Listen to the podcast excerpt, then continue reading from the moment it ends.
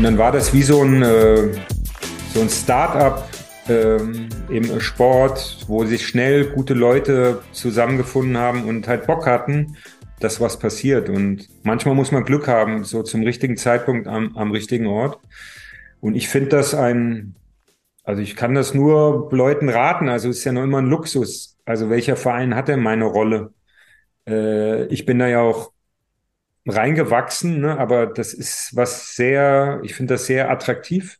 Ich finde es vor allen Dingen jetzt so attraktiv, wo wir mit dem äh, Projekt Sport vernetzt und aber auch mit BWL-Projekten deutschlandweit arbeiten.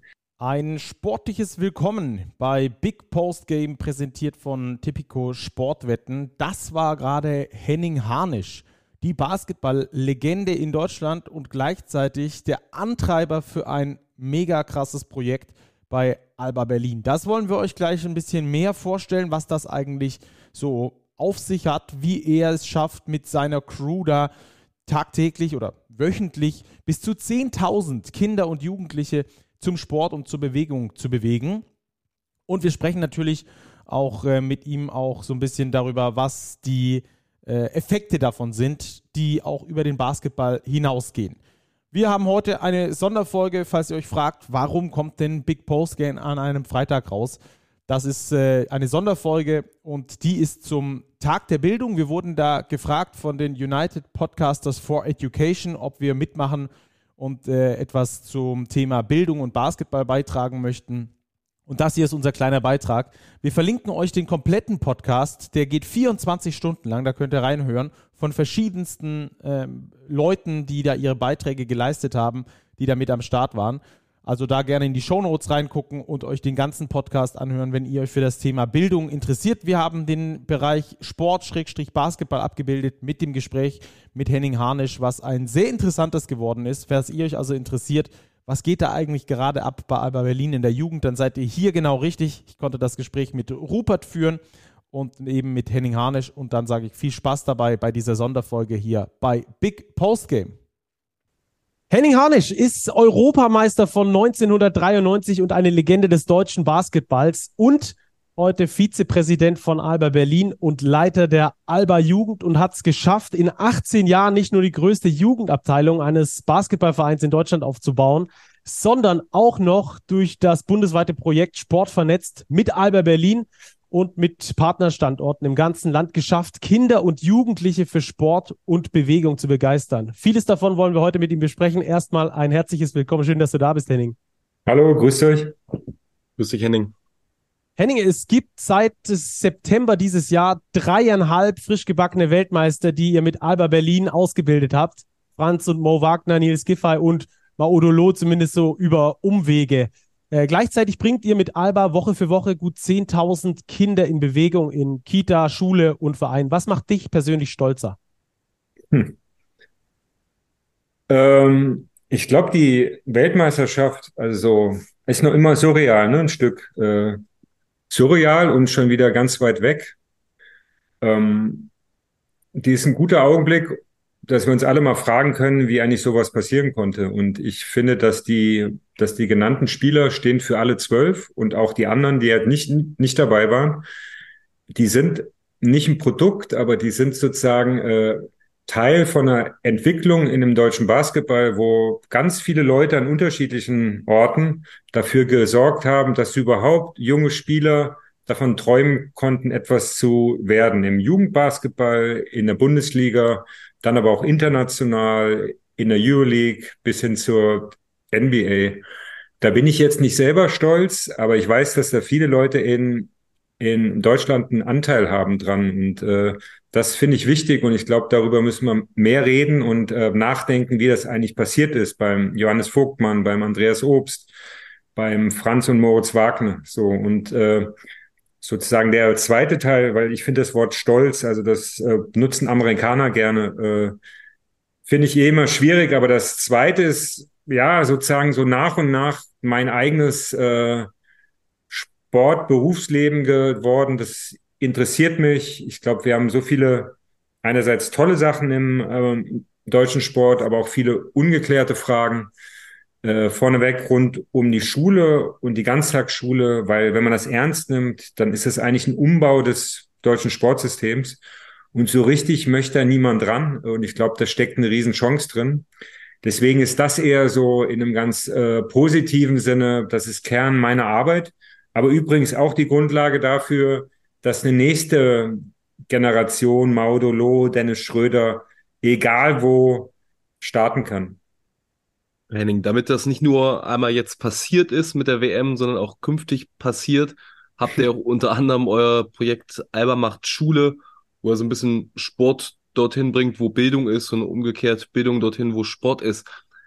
Kannst du uns vielleicht mal so einen, so einen kurzen Umriss geben, damit wir das verstehen, was ihr da eigentlich macht bei Alba macht Schule? Alba macht Schule ist eigentlich der Oberbegriff für den Kern von unserer Kinder- und Jugendarbeit. Ähm, da sind wir vom Ansatz her ähnlich wie halt eigentlich alle Basketballer in Deutschland. Äh, Basketball hat eine Nähe zur Schule, die keine andere Spielsportart so annähernd hat. Ich finde, das ist unser großer Trumpf. Ne? Es gibt ganz viele tolle Traditionslinien und überall Sportlehrer, Sportlehrerinnen, die das immer gerne zu den Kindern gebracht haben und ist ein niedrigschwelliger Einstieg auch. Also das greifen wir eigentlich auf und wir haben es in den letzten Jahren durch viele Enthusiasten also wenn ich hier gerade hochgehoben werde, dann ist das bei uns immer ein ganz großes Wir. Nicht nur bei uns im Verein, sondern in der Stadt, mit den anderen Vereinen, mit all den Schulen, in äh, Brandenburg auch und eigentlich deutschlandweit. Also all die, die daran arbeiten, dass halt mehr Kinder einfach und schnell in den Sport reinkommen können. Das ist eigentlich unser Arbeitskern. Und wir haben es in den letzten 18 Jahren ausgebaut. Es geht da nie darum, sozusagen eine maximale Menge Schulen als Partner zu haben, aber Schulen, vor allen Dingen Grundschule, als Grundlage für alles, was wir in unserem Basketballverein machen. Und dadurch sind aber Extreme entstanden, wie wir haben Schulen, wo äh, Trainer und Trainerinnen bis zu 30 Wochenstunden arbeiten, äh, mit sozusagen, wenn man das so nennen will, das Sportmanagement der Schule machen im Zusammenspiel mit Sportlehrerinnen. Äh, wir haben auch Schulen, äh, wo wir selber Träger sind, also selber den äh, Ganztag machen. Und das sind alles keine Sachen, die vom ersten Tag an da waren, sondern es war eine stete Weiterentwicklung. Und wir haben vor allen Dingen eine Idee entwickelt, wie man in den Nachbarschaften, wo Kinder nicht so privilegiert aufwachsen, die haben wir leider zuhauf in der Stadt, ist es bei uns Wedding und äh, Gropiusstadt äh, gucken wir entweder mit Partnervereinen im Wedding, die Weddinger Wiesel, aber in der Gropiusstadt haben wir einen eigenen Verein ge gegründet, wie man Kindergärten, Grundschulen mit einem lokalen Verein ja verbindet, dass es eine ganzheitliche Sport- und Bildungsidee wird. Und ich glaube, das ist gerade neben dieser Trägerschaft, das ist das Maximale, was wir machen. Aber die Grundlage ist, wie überall Basketball-AGs bis hin zu einem Schul Schulvereinsteam und dann einen niedrigschwelligen Wettbewerb. Also unser Wettbewerb in dem Basketballverein, den, den wir alle kennen, der ist sehr sperrig und es sind viele Schwellen, aber eine Grundschulliga ist easy. Ja, äh, das merken wir. Und wenn wir Leute haben, die sich kümmern, Lehrerinnen viel zu wenig noch, aber Erzieherinnen auch und Trainerinnen, dann äh, wollen alle Kinder das spielen. So, das ist, also das ist sehr interessant. Also Basketball wollen eigentlich wirklich alle spielen. Ja, ich kenne es. schlecht, oder? Äh, absolut, das ist, äh, das ist super. Ich kenne es sogar ähm, äh, aus, aus persönlicher Erfahrung. Meine Schwester ist äh, Lehrerin in Berlin an einer der Partnerschulen von Alba Berlin. Ah, schöne Grüße. Benutzt ihr, kann man das so sagen, Sport als Vehikel, um Lebenskompetenzen auch zu vermitteln? Weil ich glaube, das ist so die absolute Basis, wie ich es zumindest verstehe, weil du im Sport so viel lernen kannst fürs Leben, ähm, dass du, äh, dass das eigentlich der optimale Weg ist, Kindern beizubringen, was Fairplay ist, wie man sich behauptet, wie man mit anderen Menschen auch umgeht, auf dem Feld und neben dem Feld, oder? Ähm, okay, muss ich kurz ausholen. Also die Stadt, äh, die Stadt Berlin ist viel zu groß. Bei uns gibt es 2500 Kitas und 450 Grundschulen. Ne?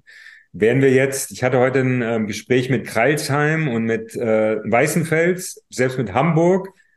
Äh, das sind alles andere Größen. Okay, Hamburg ist schon ähnlich, aber äh, ist eigentlich einfacher, was von unten sauber aufzubauen. Also so, wir sind eher dann immer beispielhaft unterwegs oder haben unser Kerngebiet, die östliche Innenstadt.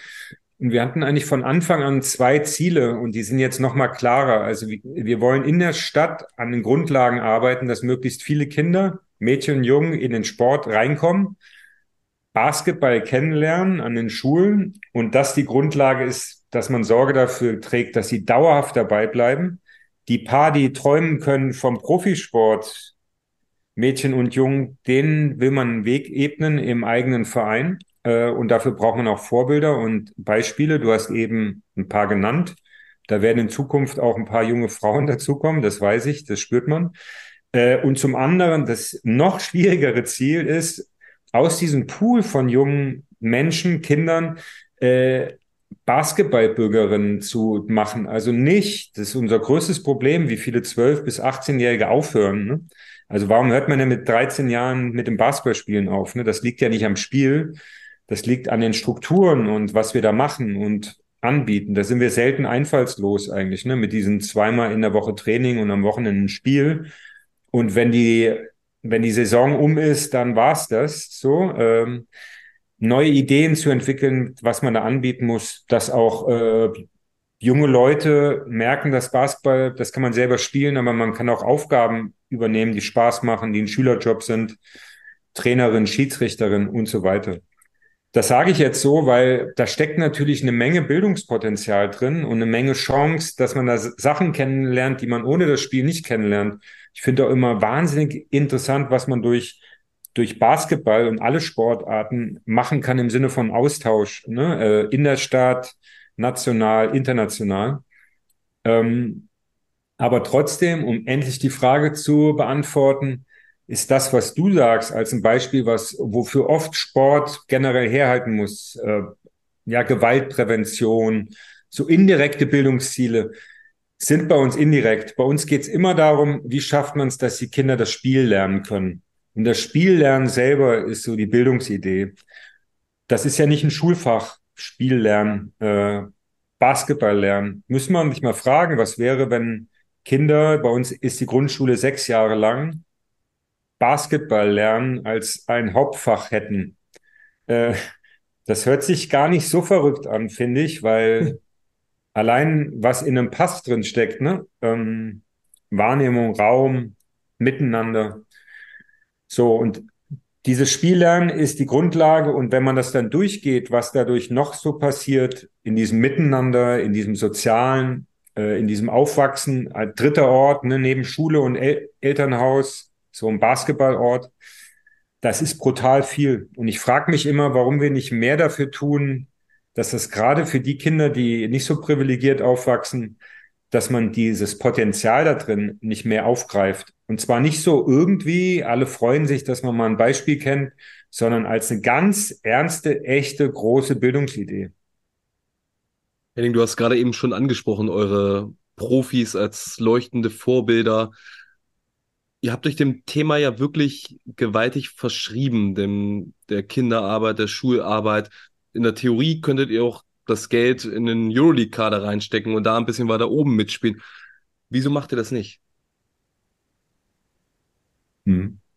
Nee, ist eine total legitime Frage, weil die meisten machen das nicht. Äh, Exakt. Glaub, viele, ja, mhm. viele merken jetzt aber, dass da was drinsteckt, was sehr interessant ist, weil wenn man in, in der Stadt so eine Idee von unten baut, nicht nur kommt man einer, einer sozialen Verantwortung nach, die auch immer etwas ist, was einen Mehrwert hat auf vielen Ebenen, sondern man schafft auch einen ganz anderen Zugang zu den Menschen. Also wenn wir Grundschulliga und Oberschulliga spielen, äh, das sind Kinder und Jugendliche, das sind die Freunde, das sind die Eltern, das sind die Familien. Neudeutsch nennt man das dann Community Management. Äh, also wir sind mit den Leuten und äh, auf einer echten Basis von, dass wir mit denen Sachen machen, die die, selber spüren. Hm. Und ich glaube, das ist für eine Sportart, die nicht Fußball ist, ist das eine total gute Basis. Aber es muss jeder selber wissen, wie er das macht. Ne? Das ist so für uns ist ist das der Weg. Das kommt durch eine lange Tradition von Spieler ausbilden wollen. Mit so einem Delta in der Zeit, wo die deutsche Basketballliga total offen war für äh, Ausländer und wir gar keine Quotenregelung hatten und es trotzdem weitergemacht haben und echt aufs Maul ge gefallen sind damit, aber das wollten wir trotzdem machen. So die Zeit somit, die, ich weiß nicht, ob die Leute noch jemand kennt, mit Nico Simon und Philipp Zwiener. Mhm, klar. Philipp Heiden, äh, Johannes Herber, das war eine Zeit, da gab es äh, 10 bis 15 Spieler, deutsche Spieler in der Liga nicht mehr. Ne? Und also steckt in uns drin und das war die Grundlage dafür, dass wir es aufgebaut haben von unten in so einer Graswurzelidee. Äh, und die finden, also niemand bei uns möchte das anders machen mehr. Es gibt ja äh, diese Geschichte, dass du dieses Projekt Marco Baldi in Podgorica, glaube ich, gepitcht haben sollst bei einem Kaffee. ähm, jetzt gibt es Athleten, die liegen aktuell wahrscheinlich irgendwo äh, oben ohne am Strand und freuen sich der Sonne. Äh, Ex-Athleten in ihrer Sportlerrente. Du persönlich äh, gehst so ein Riesenthema an, bist bis zum Scheitel im, im Jugendbasketball drin. Was ist deine persönliche Agenda? Was treibt dich persönlich an, das äh, weiterzutreiben? Na, ich finde das immer relativ normal, aber merkst du selber, scheiße, da sind ja gar nicht zehn andere. Ähm, vielleicht muss man mal nachdenken, wie, wie man das fördern könnte. Also für, für mich, also ich bin total dankbar. Zum einen, Alba war mein letzter Spielerort. Es war zum ersten Mal, dass ich in einer Stadt Basketball gespielt habe, wo ich auch gewohnt habe. Davor war immer wohin fahren, ne? das ist ja immer verfremdet dann. Marburg, Gießen, Leverkusen, Köln. Ähm, und der Verein war für mich perfekt zum Ende meiner Zeit so und auch die Stadt. Und ähm, Marco Baldi ist ein echter Freund von mir, also von Anfang an. Und äh, das hörte nie auf.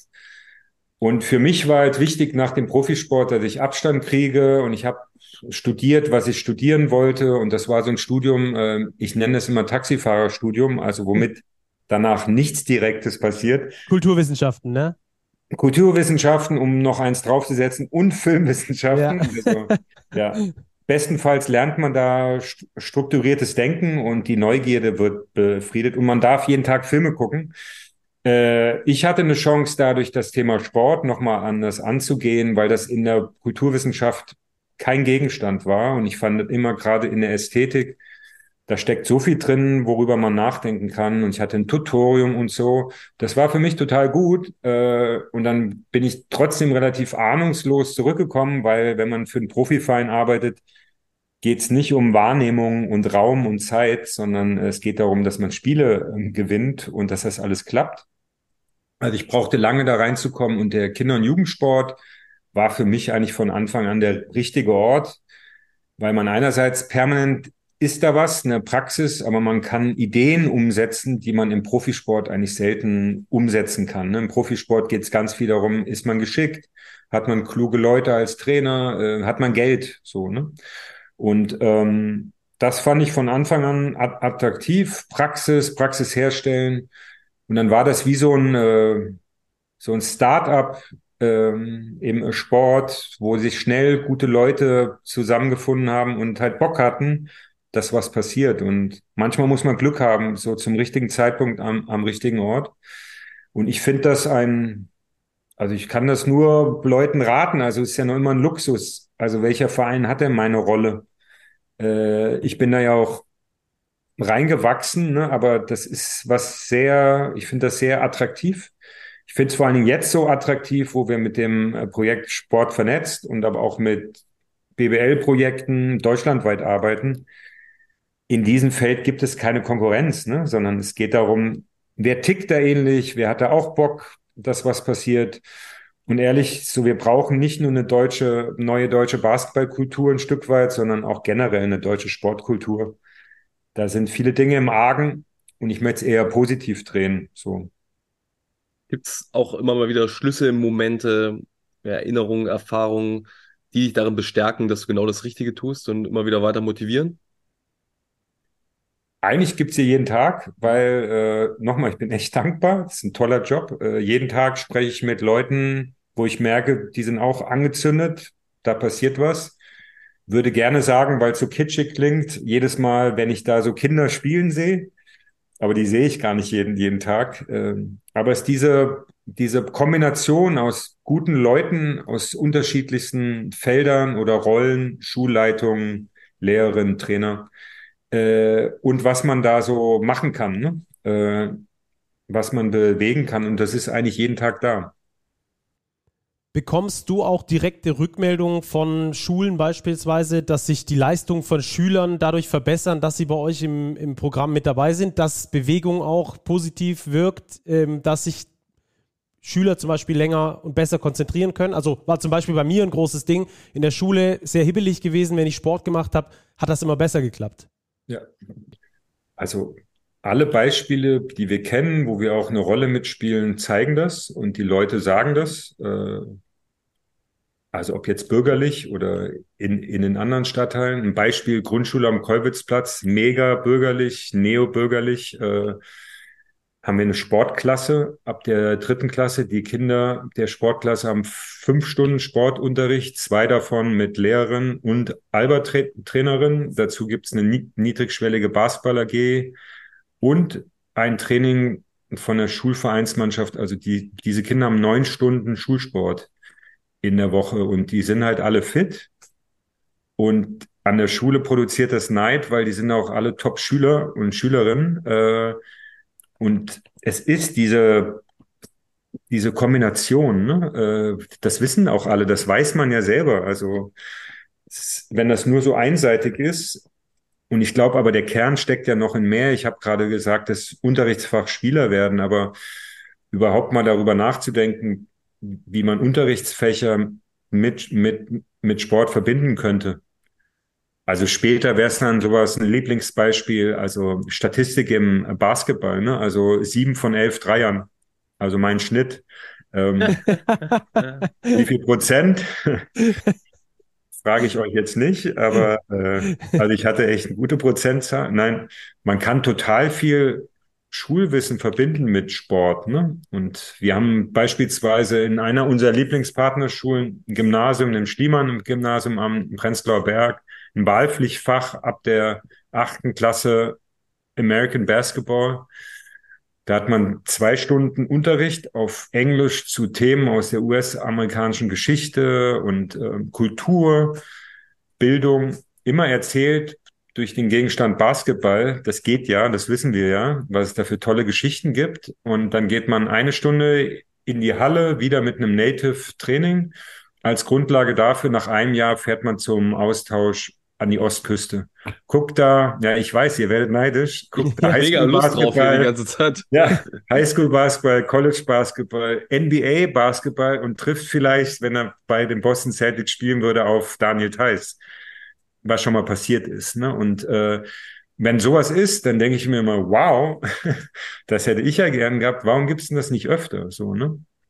Und ich glaube, dann darf man nicht immer das ganz große Rad drehen, sondern immer gucken, dass diese Beispiele mehr werden und dass wir mehr darüber nachdenken, wie das sozusagen Wert kriegt. Und nochmal, um die Frage ganz klar zu beantworten, das hat einen riesen Wert, wenn Kinder viel und regelmäßig Sport machen.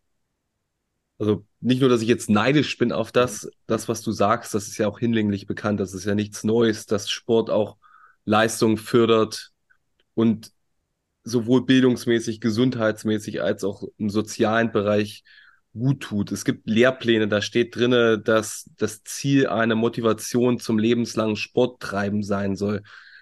Wenn man sich jetzt so die Gesellschaft anschaut, aber auch Schulen, wie das umgesetzt wird, beispielsweise, dass die Sportstunden immer die ersten sind, die ausfallen, dass Sporthallen in den Ferien abgeschlossen werden, nachmittags äh, Sportplätze dicht gemacht werden, mit Schlössern davor oder äh, Basketballkörbe abgeschlossen werden, völlig absurderweise. Würde ich fast schon sagen, dass wir in Teilen in einer sportfeindlichen oder zumindest sportunfreundlichen Gesellschaft manchmal leben. Woran liegt das aus deiner Sicht und wieso lässt sich das so schwierig ändern, wenn ja all diese positiven Effekte bekannt sind? Mhm. Ähm, ja, ich glaube, vorneweg muss man, da habe ich mich eingeschossen drauf, immer unterscheiden zwischen Kindern, die so bürgerlich aufwachsen. Da kann alles verschlossen sein, alles zu sein, überall Schlösser. Äh, die Eltern wissen um den Wert und werden alles dafür tun, dass ihre Kinder, was weiß ich, ich sage es jetzt extra, Hockey und Tennis spielen. Äh, äh, das läuft. Auch auch für die Mädchen. Das Unfaire ist, wenn die Eltern nicht so dahinterher sind, dann sind weiterhin die Schulen zu und so weiter. Dann fehlt der Zugang. Äh, und ich glaube, das ist gerade das Hauptproblem.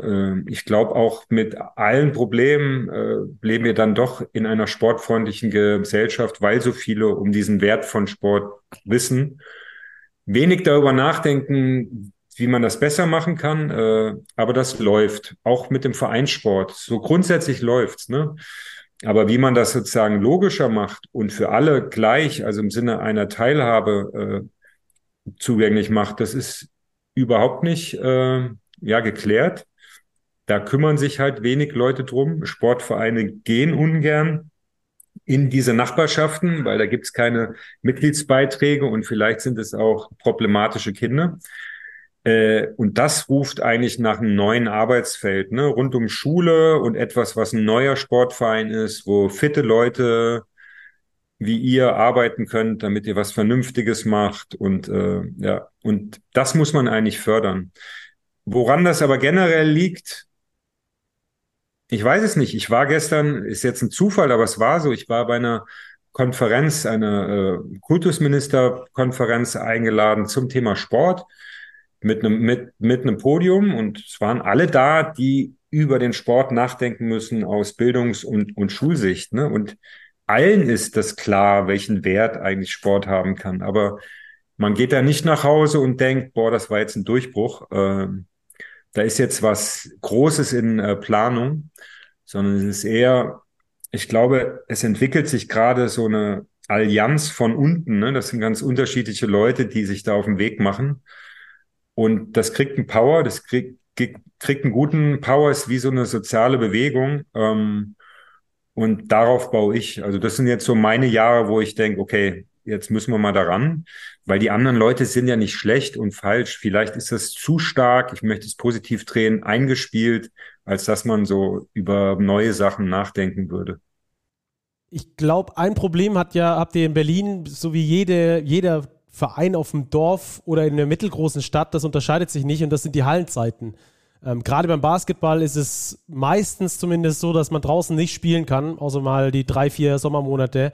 Ansonsten ist man da meistens auf die Halle angewiesen. Ähm, seid ihr dem Ganzen ein bisschen zumindest aus dem Weg gegangen, dass ihr sagt, wir machen das während der Ganztagsschule beispielsweise, wenn die Hallen noch nicht von 17 bis 23 Uhr belegt sind von Vereinen, dass ihr da schon in den Sport reingeht oder wie geht ihr dem Ganzen entgegen? Weil ich glaube, das ist ja so ein, ja, so ein Trichtereffekt, wo ihr auch durch müsst, ne? Ja, also meine Erfahrung ist, es ist noch nie, noch nie gescheitert an den fehlenden Hallenzeiten. Äh, es ist immer fehlende Hallenzeiten sorgt eigentlich für eine gute Kreativität. Ne? Es ist auch nicht so, dass die sattesten Länder unbedingt sozusagen die allerbesten Lösungen haben. Glaube dran, dass man aus dem Mangel, aus dem relativen Mangel auch ganz schön viel herstellen kann. Und natürlich ist es so, wenn die Kinder bis 16 Uhr in den Schulen sind, übrigens auch da ist, es sind ja nicht alle Sporthallen gleich, aber die Grundlage vom, vom Sport ist wochentags an der Schule. Es macht überhaupt keinen Sinn, dass nach der Schule dann erst der richtige Sport läuft. Also jetzt will man das nicht abschaffen, weil es gibt kleine Vereine, die können nicht so an Schulen tätig sein. Aber für einen Verein wie uns ist es so, daran arbeiten wir gerade in unserem Einzugsgebiet, äh, gibt es rund 80 Grundschulen, wir sind dann 40, äh, dass man idealerweise wochentags kein Vereinssport hat außerhalb von Schule das komplett an den Schulen hat und der richtige klassische Vereinssport findet an den Wochenenden und in Ferien statt.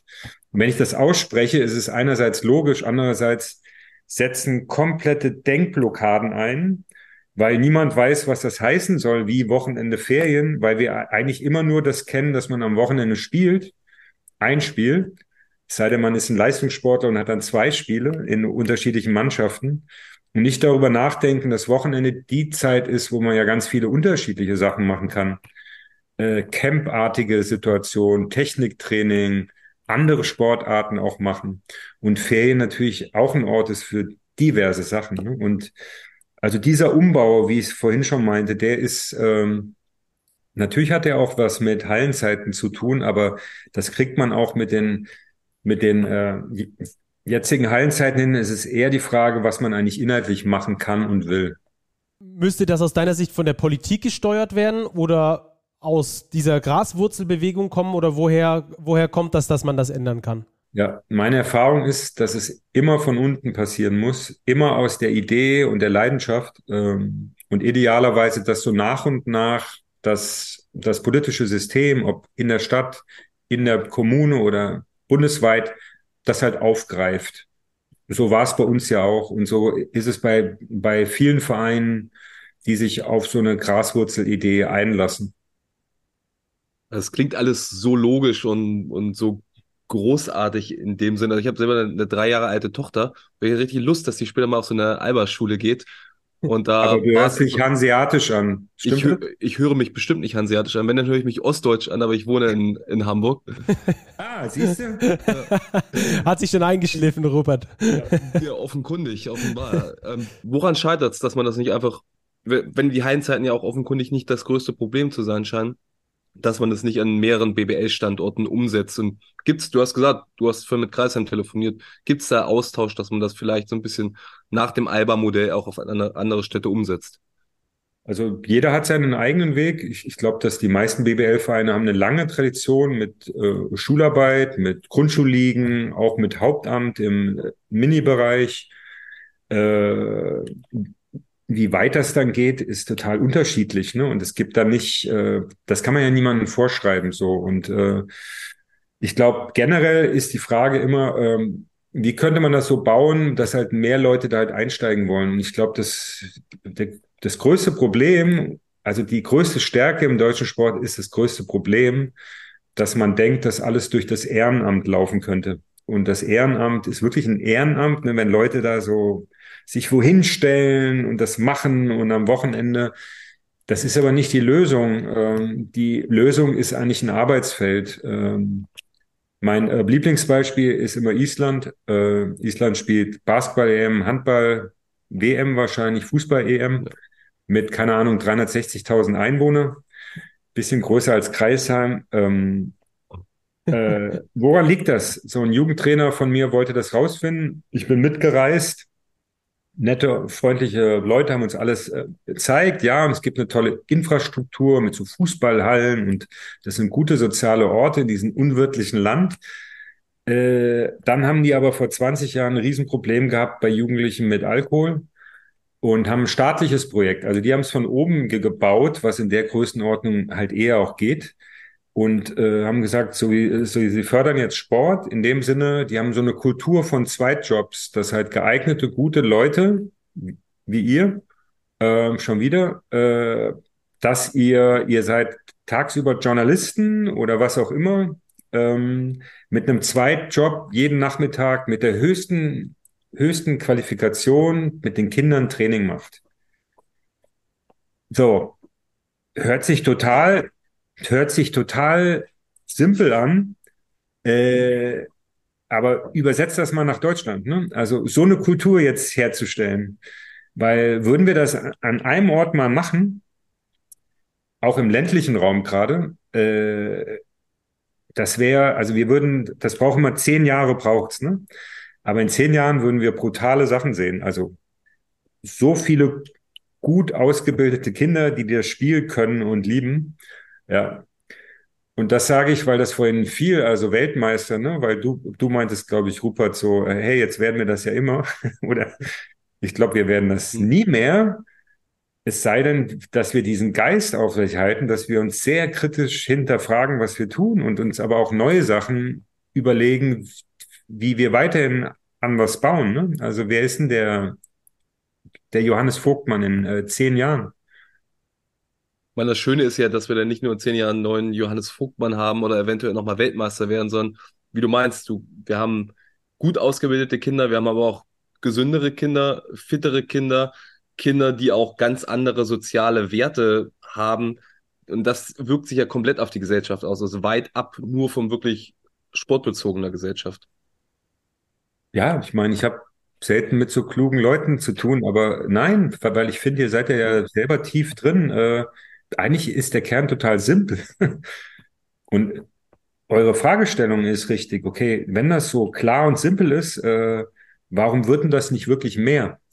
Äh, oder wie kann es mehr werden? Und ich glaube, das ist die Arbeit. Äh, und Journalismus braucht halt, es braucht ein anderes Extrem, finde ich.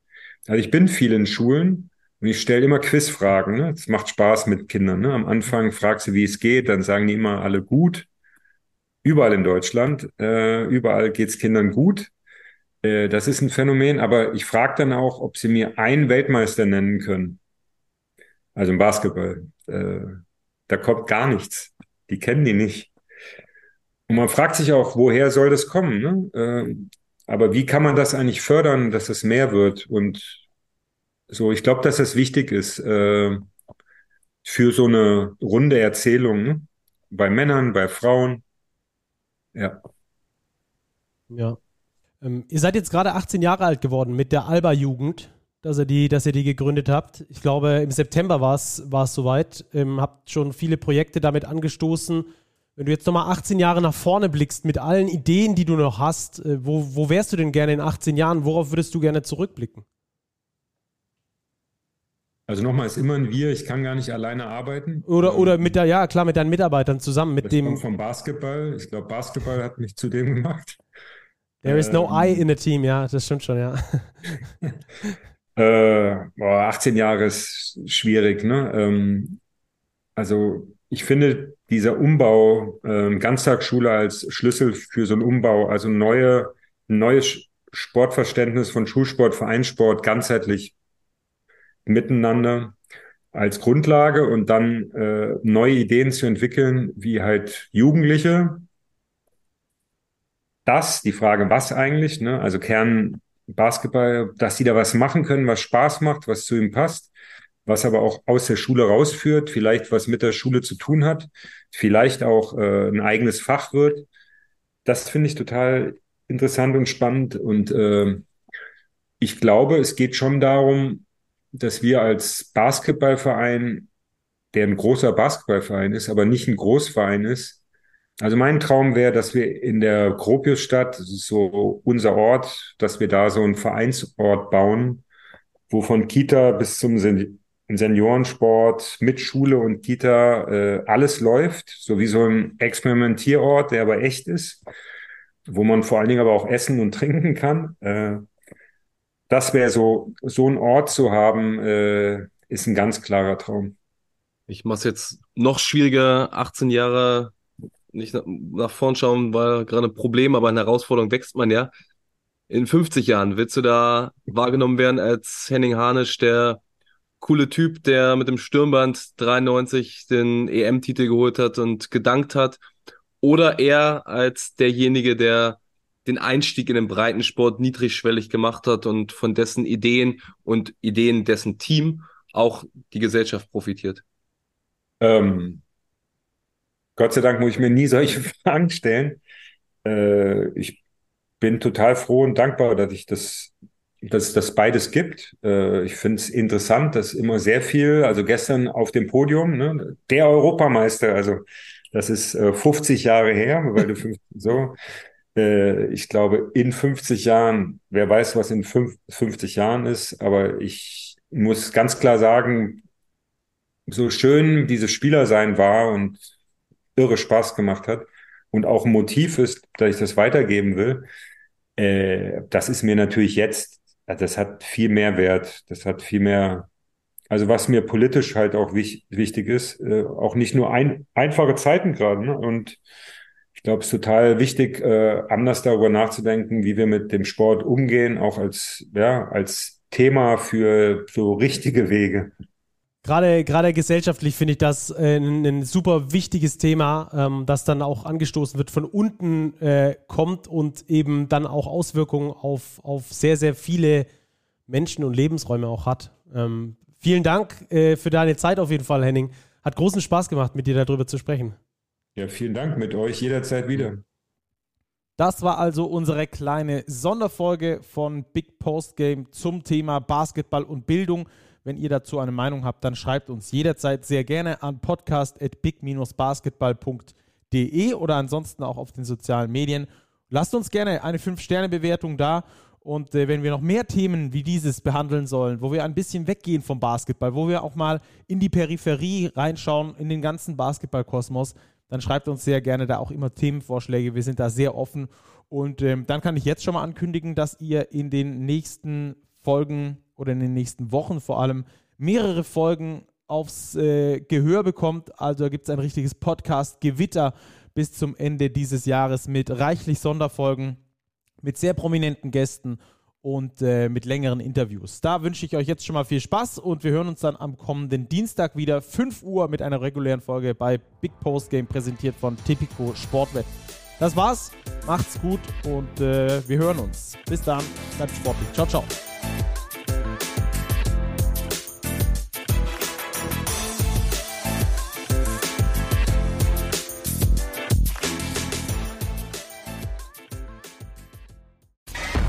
Diese Sendung wurde präsentiert von Tipico Sportwetten.